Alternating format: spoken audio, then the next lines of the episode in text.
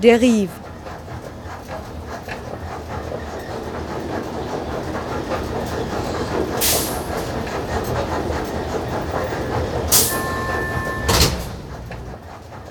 Radio für Stadtforschung.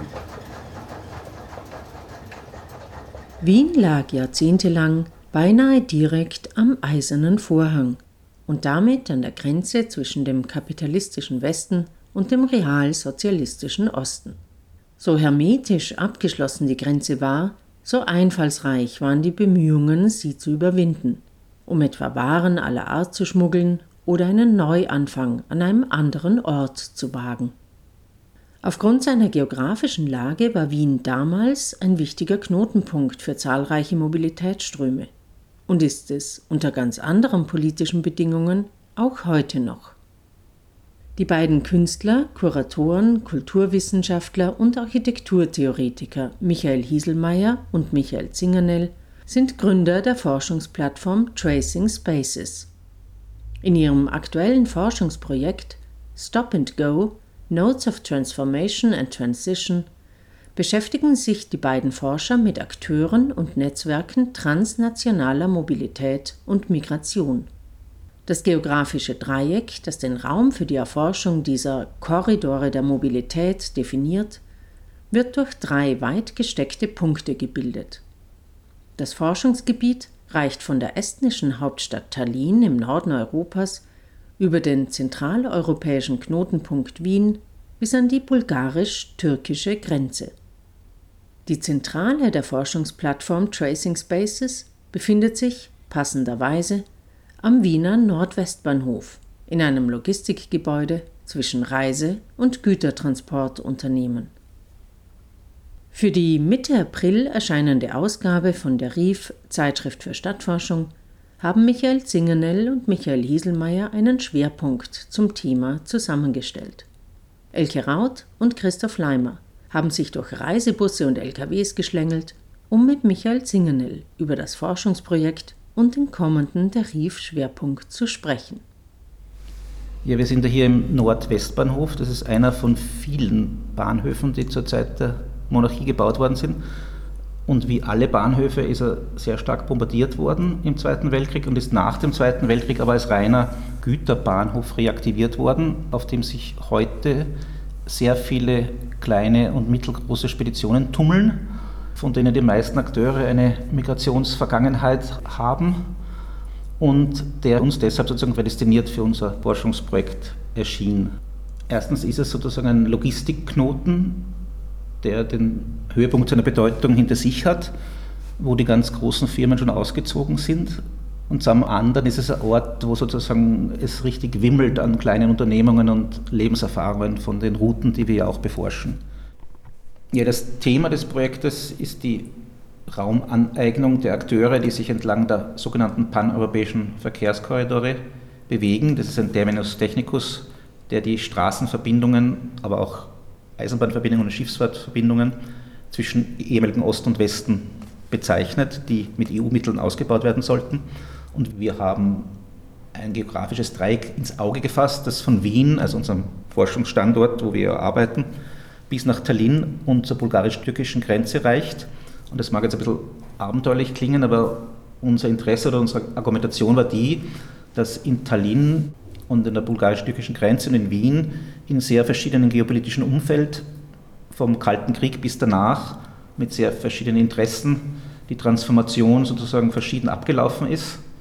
Tallinn ist eine Hafenstadt, wo der Verkehrskorridor ins Schiff umgeleitet wird und dann wieder verteilt wird, wo hohe russische Einflusssphären sind, deutsche und skandinavische und ein kleiner unabhängiger Staat um Identität ringt äh, Bulgarien ist sozusagen ein ganz, ganz altes Transitland, wo immer schon der Verkehr von Mittleren und Fernen Osten durch musste, wenn er nach Europa kam, wo sozusagen so eine eigenartige slawische Selbstbestimmung gegenüber den türkischen Minderheiten besteht, die aber ohne die türkischen Minderheiten den ganzen Handel mit dem Osten nicht bewältigen hätte können.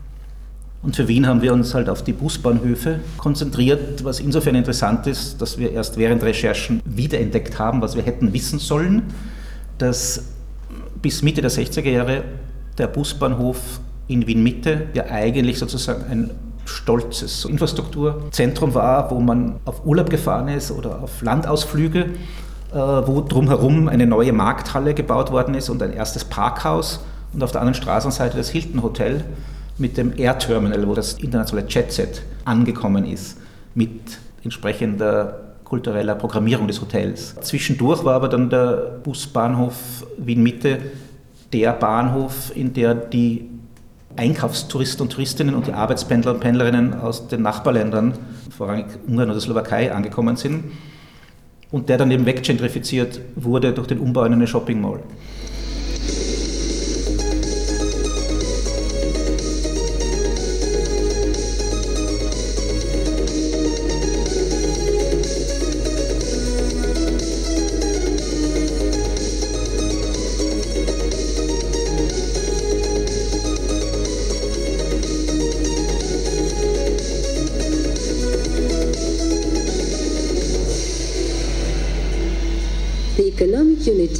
International Motor Transport, SOMAT, found in 1960, is one of the first doing freight road transport from Europe to the Near and the Middle East.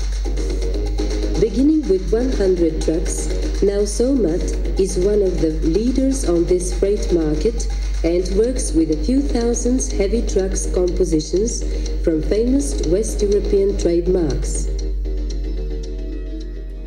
Gleich nachdem der erste Bahnhof fertig war, war ja das Anwerbeabkommen für Gastarbeiter und Gastarbeiterinnen mit der Türkei und Ex-Jugoslawien. Und da haben dann schlaue Busunternehmer geschaut, sozusagen da ins Geschäft zu kommen und die Leute mit Bussen hin und her zu transportieren. Und in der Urgeschichte sozusagen dieser Transporte fuhren die Busse direkt vor dem Reisebüro, also mitten in der Stadt. Äh, das konnten diese kleinen Plätze natürlich nicht mehr schaffen, also hat man da einen Busbahnhof am Südbahnhof oder Ostbahnhof in Wirklichkeit toleriert, der aber nie wirklich von der ÖBB organisiert worden ist, sondern den dann eben beispielsweise eine Arbeitsgemeinschaft an Busunternehmen unter Beteiligung von Plagos mit dem Titel Austrobus lustigerweise organisiert hat. Also die haben dann quasi den Gastarbeiter, Gastarbeiterinnenverkehr äh, mit übernommen, koordiniert und diesen Busbahnhof informell gemanagt. Als dann der Süd- und Ostbahnhof auch sozusagen gentrifiziert worden ist, haben sich die einen neuen Ort gesucht und haben bewusst einen Ort gesucht, der so ihre Meinung gentrifizierungsresistent ist und haben den neuen Busbahnhof in Erdberg unter der Brücke der Tangente eingerichtet. Das ist nämlich sehr interessant, dass man sich quasi den, den Non-Place par excellence oder den unattraktivsten städtischen Raum sucht. Und dort hat das sozusagen ein ungestörtes Dasein gefristet. Er ist sehr erfolgreich, sehr viele Busunternehmen fahren dahin. Es ist der einzige Ort in Wien, was jetzt sehr pittoresk ist, wo man seinen Bus waschen kann und entladen kann. Das heißt, wo man die, den Inhalt der Toilette abpumpen lassen kann. Das ist für so Busse, die 1000 Kilometer fahren, natürlich schon essentiell, dass man irgendwann mal den Bus funktionstüchtig äh, bekommt. Und dieser Ort ist für uns halt jetzt so quasi so ein paradigmatischer Knotenpunkt, wo sich die gesamte, kann man sagen, österreichische Imperial- und Kolonialgeschichte und Neokolonialgeschichte nach dem Jugoslawienkrieg und mit der EU-Expansion abbildet anhand der Netzwerke der Menschen, die da zusammenkommen. Interessant ist aber, dass das jetzt der Stadt Wien ein Dorn im Auge geworden ist, weil vor kurzem Plagus sich auch an Flixbus beteiligt hat. Das ist sozusagen ein Young Generation Hipster Verkehrsmittel. Die Busse sind völlig identisch wie die Busse, mit denen Gastarbeiter und Gastarbeiterinnen fahren würden. Sie sind aber bunt lackiert, haben Wireless LAN und haben plötzlich ein unheimlich cooles Image, weil man die Tickets von der App vom Handy buchen kann. Und seit sozusagen Hipster da ankommen, sind auch Freunde von Hipstern dahin gegangen, unter anderem auch Menschen aus der Stadtplanung, von der Wirtschaftskammer, auch von der Wien-Werbung und haben festgestellt, oh Backe, wie peinlich, so ein hässlicher Ort soll das Gate nach Wien sein. Und deshalb gibt es jetzt seit kurzer Zeit eben die Ambition, dass Wien jetzt auch einen richtig fashion Busbahnhof bekommen soll. Mit dem kleinen Problem, dass ein Busbahnhof Platz braucht, Anbindung an die Hauptverkehrsachsen, also Autobahnen, und dann aber auch eine Anbindung an leistungsfähigen öffentlichen Verkehr, was in Erdberg ja die U3 ist. Und diese Orte sind in Wien wahrscheinlich an einer Hand abzuzählen. Und an diesen Orten ist der Grundstückswert wahrscheinlich jetzt schon exorbitant hoch, sodass man annehmen kann, dass sich die Stadt das gar nicht leisten könnte. Aber interessant ist, dass es auch eine Bemerkung der Grünen gibt zu dem neuen Busbahnhof die eigentlich sehr neoliberal klingt. Wenn man sieht, wie viele Menschen in Erdberg ein-, aus- und umsteigen und die würden alle auch konsumieren, dann könnte man allein durch Vermietung für Geschäftsflächen diesen Busbahnhof kostentragend gestalten.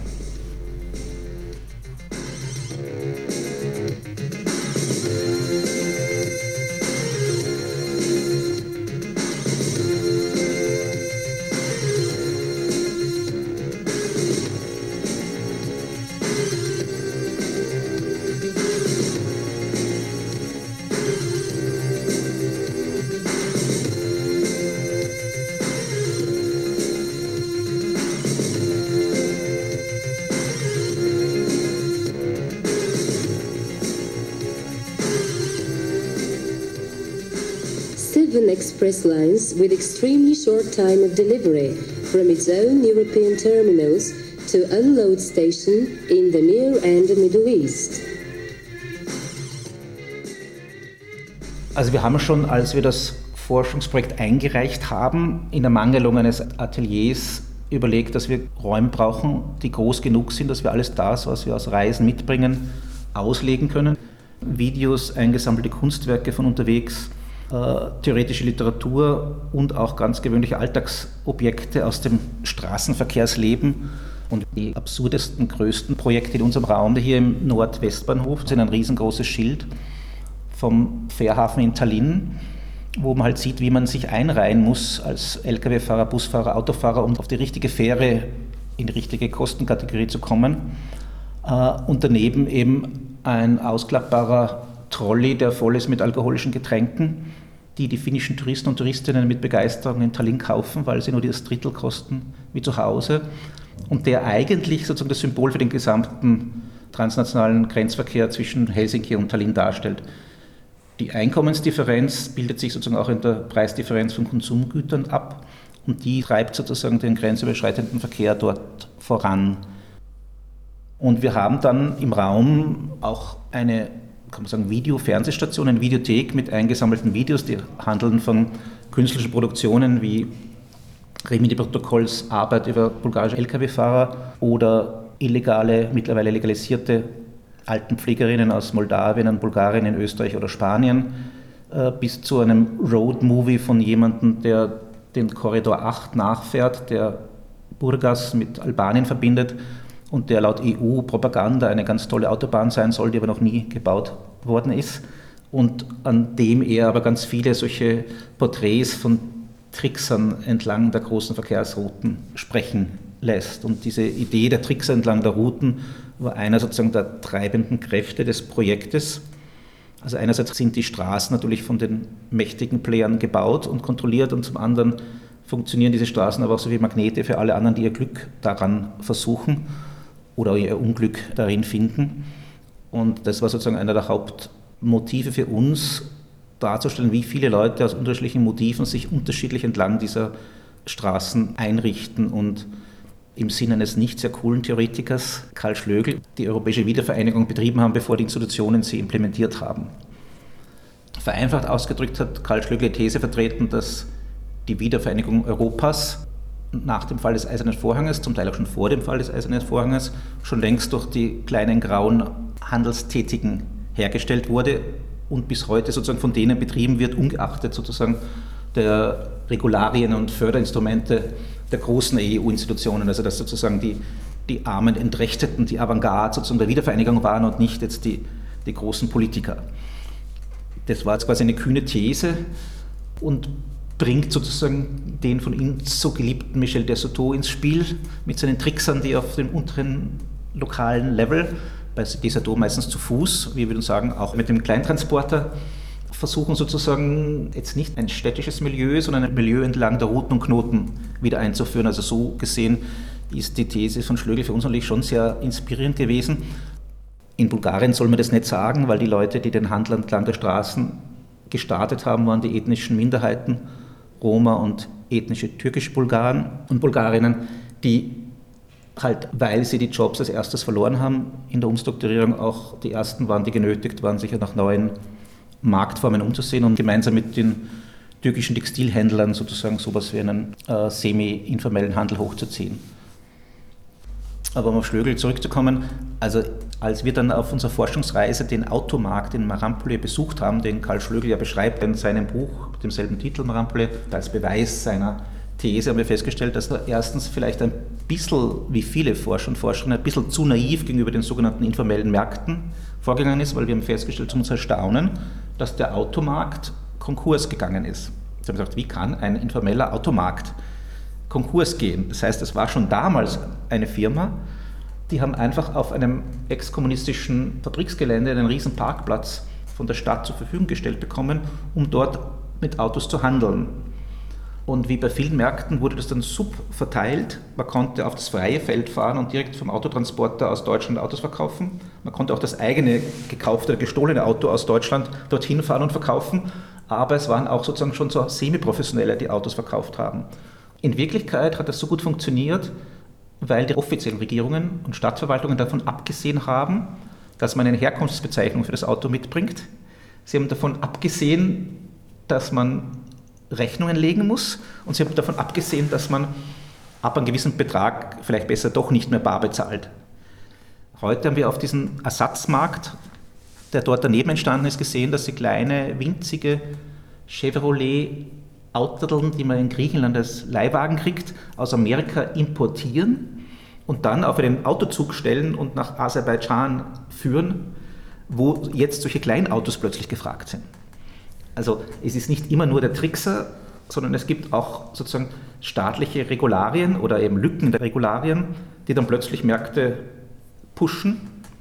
Jedenfalls sind sie nicht so informell, wie wir glauben, sondern sie sind immer staatlich gewünscht gewesen und staatlich toleriert und manchmal auch geschützt gewesen. Und sehr viel an den Märkten hing davon ab, wie weit der Staat sozusagen Kontrolle zurückgehalten hat, die er hätte implementieren können.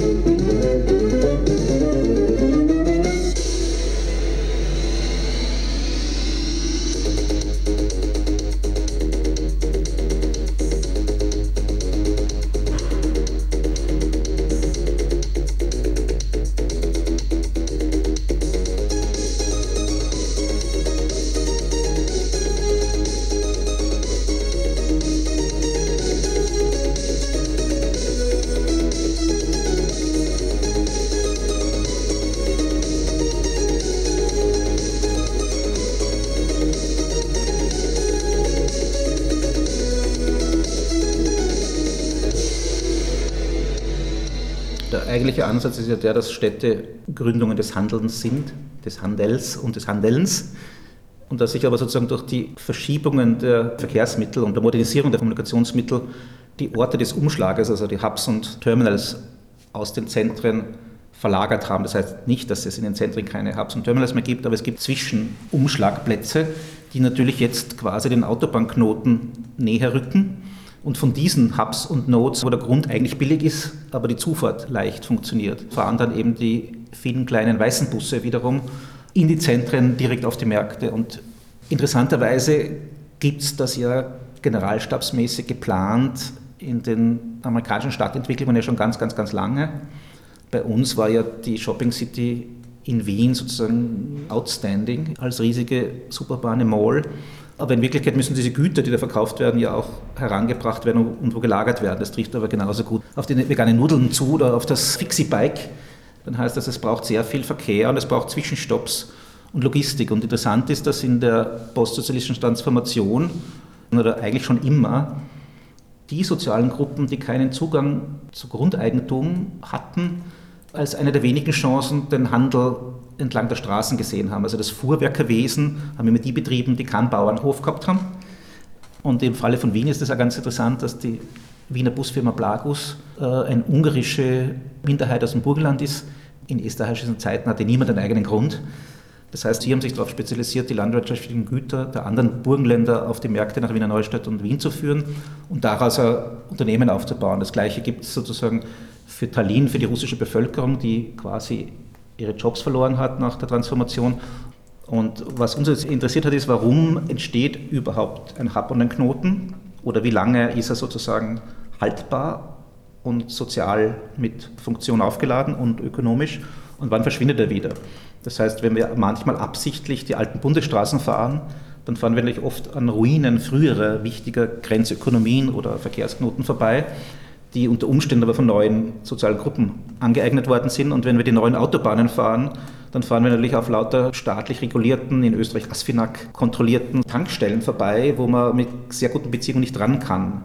Aber selbst wenn man auf österreichischen Autobahnen fährt und einmal auf der Hauptautobahn abfährt, entwickelt sich daneben ja gleich ein Cluster sozusagen an kleineren Unternehmungen, die das Benzin billiger anbieten, weshalb jeder Lkw-Fahrer, der es weiß, und das weiß jeder, dort abfahren wird, um dort zu tanken und sich sofort sozusagen eine äh, Ökonomie bildet, die irgendwann einmal ästhetisch total unkontrollierte Architekturen hervorbringt und irgendwann einmal eine so hohe Dichte erreicht, dass man sagen kann, das ist sozusagen eine urbane Agglomeration, die auch die soziale Dichte hat, um eine soziale Raumproduktion darzustellen. Und das ist sozusagen jetzt das, einerseits das Problematische daran, weil wir unromantisch sagen, es gibt keine Nichtorte, die Nichtorte sind eben nur dann Nichtorte, wenn man zum falschen Zeitpunkt dort war. Man muss nur zum richtigen Zeitpunkt hinkommen und dann fühlt sich das. Und wir haben da eine These, das ist Lefebvre's Rhythm Analysis, die wir ein bisschen vulgär interpretieren, dass wir sagen, Urbanität ist nicht Bebauung und Stadt im Frankfurter Schule-Sinn oder im, im griechischen Sinne, sondern Urbanität ist dann, wenn sich was verdichtet, soziale Differenz hergestellt wird, aber das kann sich auch wieder sozusagen entdichten und entschwinden und in bestimmten Rhythmen sozusagen auf- und abtauchen. Der Grenzübergang Nickelsdorf ist zum Beispiel jetzt vielleicht ein bisschen zu dramatisch, weil wir wollten uns ja eigentlich mit der Normalität beschäftigen, aber der Grenzterminal Nickelsdorf war seit dem Ende des Kalten Krieges und seit dem EU-Beitritt und Schengen-Beitritt Ungarns ja überhaupt nicht mehr in Funktion. Da hat man vielleicht eine Vignette gekauft, ist aufs Klo gegangen und hat auf der ungarischen Seite ein pannonisches Paprikaschnitzel bestellt. Es gab ein bisschen desolate Sexindustrie, aber kurzfristig im Sommer und Herbst 2015 hat sich das rückentwickelt in sozusagen einen sozial regelrecht heißen Raum, in dem plötzlich Akteure mit jeder Menge sozusagen Expertise und Kompetenz versucht haben, das Problem zu lösen und äh, ich nehme schon an, auch, auch nachhaltigere soziale Beziehungen hergestellt, als die, die wir überhaupt in einem Projekt einfangen können.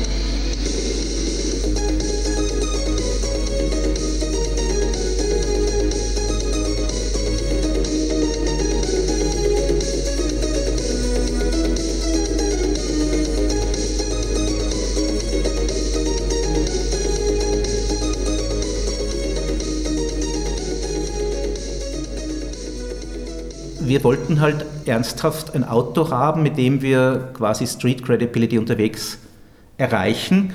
Eigentlich wollten wir ursprünglich nur ein kleines Elektrikerlieferauto kaufen und mit Anhänger herumfahren und der Anhänger würde dann als ausfaltbares Display sozusagen Ausstellung sein, Sammlungsgefäß, auf dem wir Karten zeichnen mit den Menschen.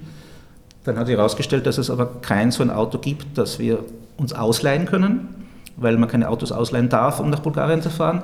Dann wollten wir ein kleines Auto kaufen. Dann haben wir festgestellt, es gibt keine kleinen Autos zu kaufen zu den ökonomischen Bedingungen, die wir zur Verfügung hatten.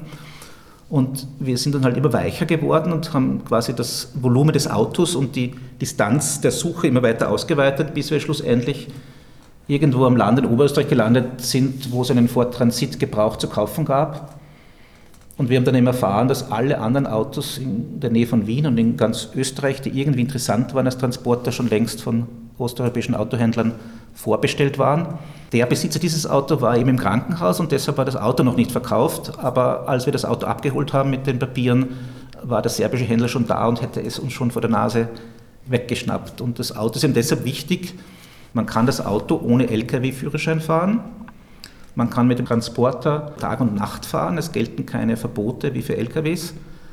Äh, man kann bis in die Zentren fahren, man kann direkt bis auf die Märkte fahren und deshalb sind diese Autos so wahnsinnig beliebte Verkehrsmittel für die vielen, vielen unzähligen Kleinhändler und Kleinhändlerinnen.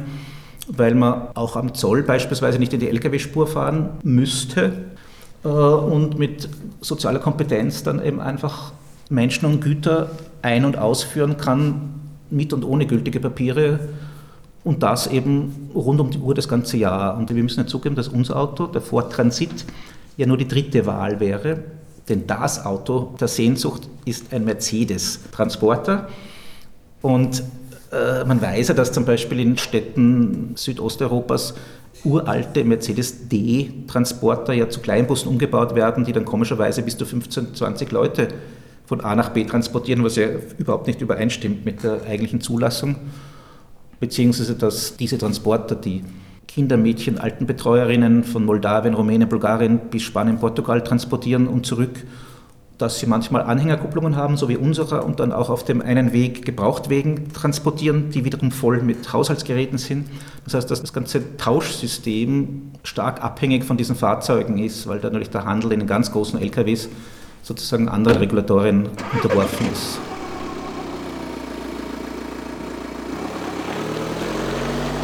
Sie hörten die Sendung von Radio der Rief mit dem Künstler und Architekturtheoretiker Michael Zingernell über das Forschungsprojekt Stop and Go, dem auch die 63. Ausgabe von der RIF Zeitschrift für Stadtforschung gewidmet ist.